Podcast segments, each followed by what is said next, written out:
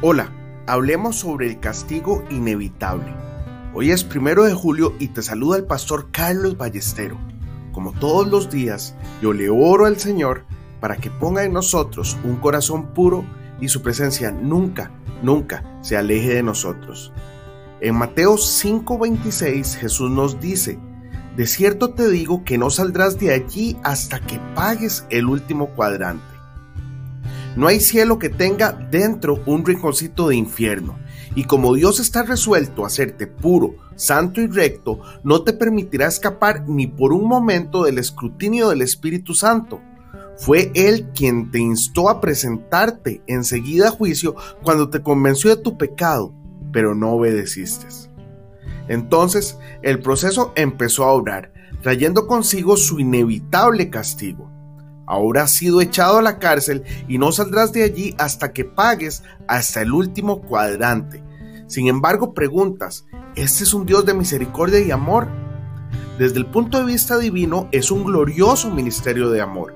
Él te va a sacar del, te va a sacar puro, limpio y sin mancha, pero quiere que reconozcas cuál era la naturaleza que estabas manifestando, la de exigir el derecho sobre tu Tan pronto estás dispuesto a que Dios cambie esa inclinación, sus fuerzas regeneradoras empezarán a orar. Cuando comprendas su propósito, es decir, que te relaciones de una manera correcta con Él y con tus semejantes, Dios hará que hasta el último término del universo contribuya a que sigas el camino correcto.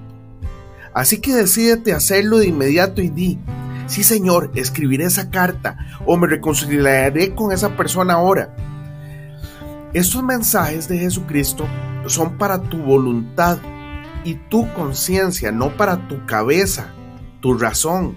Si te pones a cuestionar en tu mente el sermón del monte, le quitarás fuerza a la exhortación a tu corazón. ¿Por qué no estoy creciendo espiritualmente en mi comunión con Dios? Pregúntate si estás pagando tus deudas desde el punto de vista divino. Haz ahora lo que tarde o temprano tendrás que hacer. Detrás de todo llamado moral existe un debes.